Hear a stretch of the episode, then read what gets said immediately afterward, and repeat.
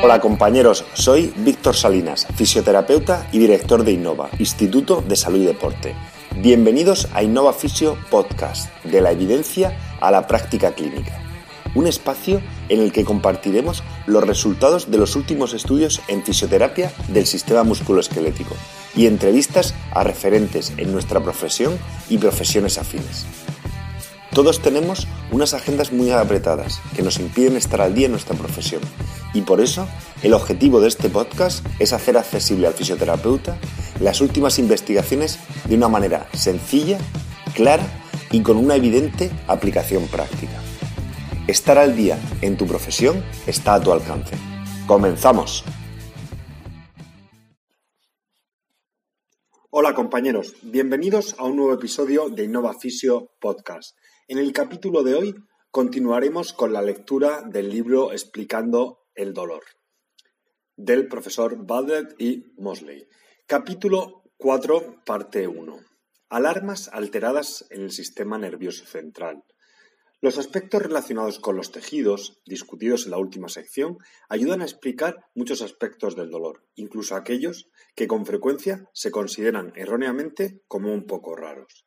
El dolor casi siempre implica algún hecho que está sucediendo en los tejidos, como inflamación, retraso en la cicatrización o simplemente tejidos que no están en forma o están poco utilizados. Pero para descubrir más cosas sobre el dolor debemos de ir más lejos. De modo que vamos a entrar de pleno en la médula espinal y después subiremos más arriba, directamente dentro del cráneo y del cerebro, el centro de mando del sistema de alarma. Cuando algo pasa en tus tejidos o en tus nervios periféricos, repercute directamente en todo el sistema. Recuerda que es el cerebro el que tiene que tomar la decisión final de si debes o no sentir dolor. Entonces, ¿estás diciendo que todo el dolor está en mi cabeza? Esta es probablemente la pregunta que con más frecuencia hace la gente que está aprendiendo la fisiología del dolor.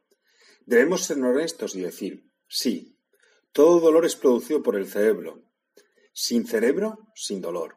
Esto no significa ni por un segundo que el dolor no sea real, sino todo lo contrario, todo dolor es real. De hecho, cualquiera que te diga que todo está en tu cabeza, sugiriendo por tanto que no es real, real, no entiende la fisiología.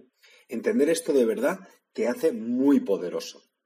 Comprender aquellos procesos de la médula espinal y del cerebro que están detrás de la experiencia del dolor puede concederte un enorme control de la situación.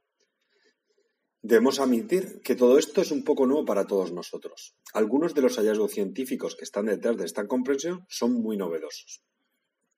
Echa un vistazo al gráfico de abajo. Los tejidos lesionados tienen un tiempo de curación razonable, razonablemente definido. Sin embargo, el tiempo de curación puede variar debido a enfermedades concomitantes, la manera como los tejidos se usan y lo que la gente hace durante la vida. Reflexiona sobre las asombrosas historias de dolor, y sobre el punto clave de esa primera sección.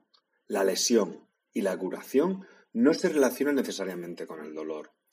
Sabemos que el dolor persiste en muchos casos, aunque la lesión inicial haya tenido tiempo suficiente para curarse. En estas situaciones, el cerebro concluye que la amenaza persiste y que necesitas toda la protección que puedas conseguir. Existen muchas explicaciones de por qué esto ocurre. Muchas de ellas implican cambios en el propio funcionamiento del sistema de alarma. En la sección anterior hemos abordado los cambios que suceden en la periferia. Los cambios se dan en la médula espinal y en el cerebro. Alarmas alteradas en el sistema nervioso central, la médula espinal. Echemos un vistazo a la médula espinal antes de pasar al cerebro. Recuerda que los sensores de los tejidos producen mensajes de peligro que son enviados a la médula espinal, que a su vez provoca la liberación de sustancias químicas en las sinapsis. Estas sustancias químicas activan sensores químicos en la siguiente neurona, que se abren y permiten que las partículas cargadas positivamente entren rápidamente en esa neurona, poniéndola a punto de disparar. Recuerda también que las sustancias químicas liberadas por las neuronas descendentes del cerebro activan a sensores diferentes en la neurona. Esto disminuye la excitabilidad de la neurona, alejándola del punto de disparo.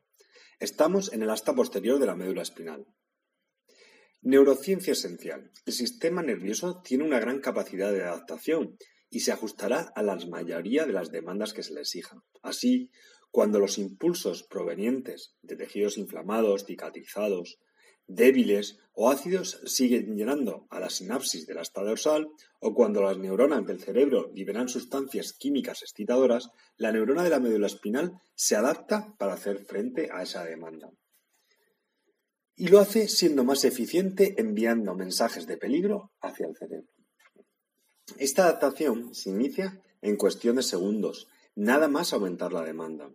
A corto plazo, la neurona mensajera de peligro aumenta su sensibilidad a las sustancias químicas excitadoras que le llegan. Esto significa que las cosas que antes dolía ahora duelen más. Este fenómeno se denomina hiperalgesia.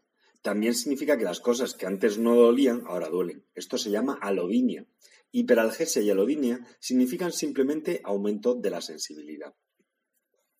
Los sensores cambian entonces su modo de funcionamiento de forma que cada vez se abren, se mantienen abiertos más tiempo, lo que permite que más partículas cargadas positivamente entren en la neurona mensajera de peligro. Finalmente, la neurona mensajera de peligro aumenta la producción de sensores especializados en sustancias químicas excitadoras, incluyendo sensores que normalmente están dormidos hasta que se les necesita. Es como si colocara una memoria de peligro en las mismas células. Todos estos fenómenos modifican la sensibilidad de la neurona mensajera de peligro. Tu sistema de alarma está verdaderamente preocupándose de ti. También se producen fenómenos a largo plazo. Las sinapsis pueden verse inundadas por un torrente de sustancias químicas que incrementan la sensibilidad. Además, algunas de las neuronas ascendentes pueden mandar brotes. Por ejemplo, Neuronas que nunca transportan mensajes de peligro crecen en la proximidad de la neurona mensajera de peligro, de forma que las sustancias químicas que ellas liberan activan también esas neuronas. A consecuencia de esto, simplemente tocar la piel o un ligero cambio en la temperatura puede provocar que se envíen mensajes de peligro al cerebro. en cierto modo, tu cerebro está siendo engañado. Está trabajando con una información errónea con respecto a la verdadera situación de los tejidos. Pero recuerda que tu cuerpo y tu cerebro están actuando por tu bien, lo hacen para protegerte. El aumento de la sensibilidad en el sistema de alarma es casi siempre la característica fundamental del dolor persistente. Recuerda que el dolor es normal, pero los procesos que subyacen son los que están alterados. La médula espinal es un amplificador de la realidad del tejido. Metáforas para facilitar la comprensión. A raíz de lo visto en las páginas anteriores, debería estar claro que cuando se producen cambios en la médula espinal, el cerebro puede dejar de recibir información precisa de lo que realmente está pasando en los tejidos. En lugar de contar con una visión clara y precisa de los tejidos, ahora existe en el asta posterior de la médula espinal un amplificador o más bien un distorsionador. Un único mensaje que llega a la médula espinal se transforma en múltiples mensajes que ascienden al cerebro. Para mucha gente que sufre un dolor persistente, comprender esto es una cuestión crítica y vale la pena insistir en ello. En este estado de sensibilización, el cerebro está recibiendo información que ya no refleja la salud y las capacidades reales de los tejidos que registran las terminaciones neuronales. Dicho de otra forma, el cerebro está siendo informado de que se está produciendo más peligro en los tejidos del que realmente existe se produce un aumento en la amplificación del sistema. Las respuestas del cerebro, como movimientos, pensamientos, respuestas automáticas y endocrinas, ahora se basan en una información errónea sobre la salud de los tejidos situados al final de la neurona. Aquí tienes algunas metáforas que te pueden ayudar a comprender este aumento de la sensibilidad. Es como si en un amplificador o en un sistema de alta fidelidad se subiera el volumen al máximo. Es, es como si alguien hubiera entrado a robar varias veces en el, en el cobertizo de herramientas y tuvieras que instalar un magnífico sistema de alarma que se activase tanto por rayos infrarrojos como por detectores de movimiento y siempre estuviera sonando. Quizás posiblemente tengas instalado un motor de Ferrari en tu Volkswagen Escarabajo. Un pequeño toque al acelerador será suficiente para ponerte en marcha. Un ordenador que funciona mal, un pequeño toque en el teclado, los tejidos, como en la letra P del teclado, hace que se escriban muchas P's en la pantalla del, del ordenador. En este caso sería la médula espinal. La médula espinal tiene dentro una lente de aumento. Un ruido que antes no molestaba, ahora molesta. Tal vez un estilo musical en concreto o el volumen de la música. Es un gran amplificador. La médula espinal es algo así como la agencia tributaria. Digamos que en un año has calculado mal la declaración de la renta. La agencia tributaria sabe que hay un problema en tu contabilidad. La próxima vez que mandes la declaración de la renta, todos los inspectores la mirarán con detalle y exagerarán cualquier pequeño error que hayas cometido al calcularla. No es justo. Es como esa tortura en la que te está cayendo continuamente una gota de agua sobre la frente. Tienes la sensación de que la gota es cada vez más y más grande. Los empleados de la oficina de correos, del ejemplo que mencionábamos anteriormente, está en un perpetuo estado de paranoia, mandando mensajes de peligro a voluntad. La oficina de correos comienza a mandar mensajes a otras localidades. Las cartas se envían sin cargo. La misma oficina de correos se está mandando cartas a sí mismo. El concepto de aumento de la sensibilidad frecuentemente supone un desafío, pero es exactamente lo que nos pasa a todos cuando sufrimos una lesión. Este aumento en la sensibilidad debería ir disminuyendo una vez las estructuras están bajo control y tú ya sabes lo que está ocurriendo. El cerebro se adapta e intenta ayudar. Se distorsiona la neuroetiqueta. Hablemos ahora del cerebro. Los cambios que ocurren en la médula espinal determinan cambios instantáneos en el cerebro. Se sabe que los mismos cambios que ocurren en la médula espinal en situaciones de dolor persistente también se producen en los centros de ignición del dolor del cerebro. El cerebro no solo tiene que procesar y adaptarse a toda la información de amenaza, sino que también él mismo experimenta estos cambios. No te asustes, nuestro cerebro está cambiando todo el tiempo. Este cambio tiene como objetivo elevar la sensibilidad para poder protegernos. Los cambios fundamentales que se producen en el cerebro son la producción de más sensores en los centros de ignición del dolor y de más sustancias químicas en el cuerpo que activen los sensores. Esto significa que es más fácil encender un área específica, como por ejemplo un área dedicada a la memoria. Imagina que has sufrido un accidente grave en una determinada esquina de una calle. Cada vez que vas por ese sitio, puede que experimentes un recuerdo, quizás simplemente un escalofrío, o incluso en tu cerebro puede que se genere una neuroetiqueta de dolor. El cerebro, una vez más, está cuidando de ti. Afortunadamente, estás empezando a ver qué grado de sofisticación puede llegar este mecanismo de protección. También se produce un cambio en la capa más superficial del cerebro, el córtex. Este sufre una distorsión. Áreas del cerebro, normalmente dedicadas a diferentes regiones corporales o a diferentes funciones, empiezan a solaparse. Otro cambio asociado a este se produce entonces. Las áreas que se usan reiteradamente se hacen más grandes. De hecho, cuanto más crónico se hace un dolor, más se amplían estos cambios en el cerebro. Pensamos que estos dos tipos de cambio son probablemente estrategias del cerebro para ocuparse de ti, haciendo que tengas dificultades para usar esa parte del cuerpo, desdibujando las áreas motoras en el cerebro, o haciendo que las áreas próximas se sensibilicen también, desdibujando las áreas sensitivas. Pero no te asuste, piensa otra vez en el homúnculo, que de alguna manera está siempre cambiando. Así, si de forma continuada te frotas el dedo índice, el área del cerebro encargada de la sensibilidad de ese dedo empezará a ampliarse. De esa manera, el cerebro refleja la historia de los estímulos que recibe. Los que utilizan los signos de Braille tienen dedos índices virtuales mucho más grandes. Los músicos que desarrollan dolor y alteraciones funcionales en las manos pueden tener una distorsión de la mano virtual en el cerebro. Esta distorsión puede parecer muy grave, probablemente refleja cambios que forman parte de una experiencia de dolor crónico más avanzada. La buena noticia es que esta situación es reversible. De la misma manera que se pueden conseguir que los músculos y las articulaciones estén más sanos y más fuertes, también se puede conseguir con la configuración del homúnculo en tu cerebro. La orquesta toca la melodía del dolor. Cambios en la orquesta. Podríamos utilizar una metáfora del cerebro en lo que consideramos una orquesta. Esta metáfora puede servirnos para explicar mejor los cambios cerebrales de los que hemos estado hablando, esos que se producen a medida que el dolor se hace cránico. Es como si la orquesta de tu cerebro hubiera estado interpretando la misma melodía de dolor una y otra vez.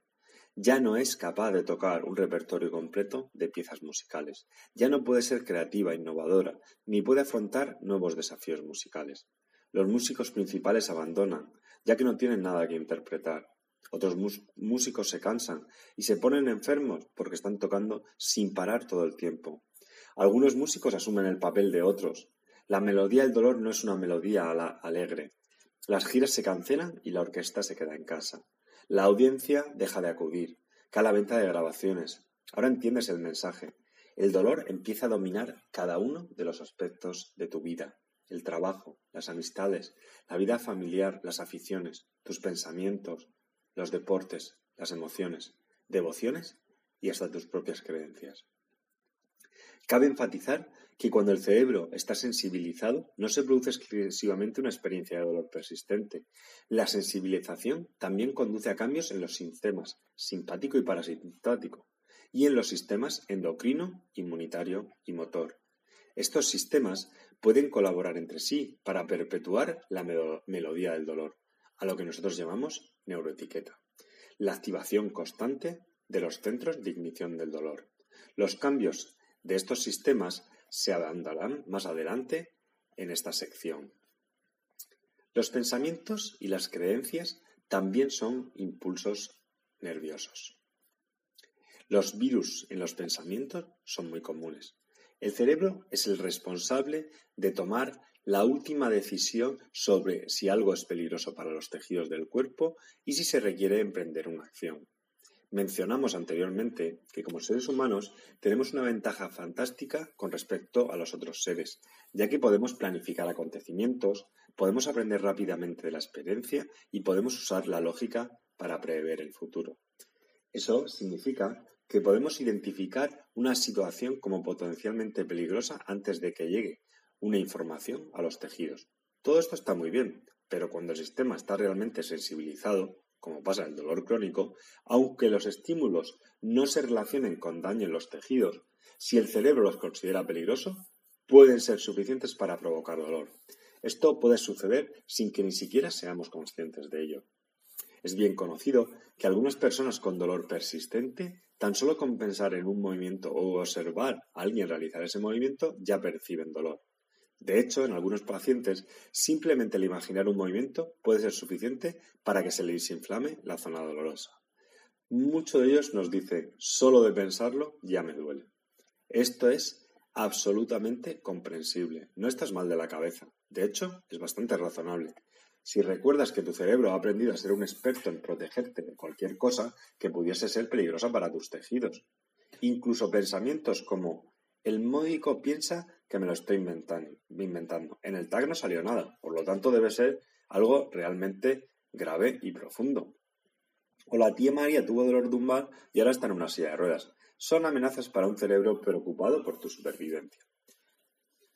Estos pensamientos y el miedo a realizar ciertas actividades o el miedo de volver a lesionarse son capaces de agravar el dolor. Los pensamientos son impulsos nerviosos. Gracias a la investigación científica, ahora somos conscientes de que los procesos mentales son tan potentes que pueden perpetuar una situación de dolor. Nosotros los llamamos los virus del pensamiento. En el cuadro, en la derecha, aparece una lista de algunos de los más potentes virus del pensamiento, que son conocidos por su capacidad para provocar y amplificar la experiencia de dolor lumbar y probablemente la experiencia de dolor en cualquier lugar del cuerpo. Todos estos virus del pensamiento son comunes en, personas que sufren dolor persistente y que no conocen la fisiología del dolor. Estos pensamientos frecuentemente son suficientes para llevarte directamente al precipicio. Tengo dolor, por tanto, algo malo le debe estar pasando a mi cuerpo. Voy a quedarme en casa, no voy a salir ni a hacer nada, voy a aislarme de todo. A pesar que su impresionante aparato de TAC no me encuentre nada debe ser bastante grave. No voy a hacer nada hasta que se me vaya el dolor. Tengo tanto miedo del dolor y de volverme a lesionar la espalda que he decidido que no voy a hacer nada a partir de ahora. Si podemos mandar a alguien a la luna, ¿por qué nadie puede solucionarme este dolor? Y hasta aquí el episodio de hoy. Espero que, lo hayáis disfrutado tanto como yo. Un saludo y nos vemos la semana que viene. Si te ha gustado el podcast, suscríbete en la app o plataforma que utilices normalmente para escuchar tus podcasts. Te agradezco dejes una review, una valoración o un comentario con tu opinión Cualquier crítica constructiva, sugerencia o idea para mejorar serán bienvenidas.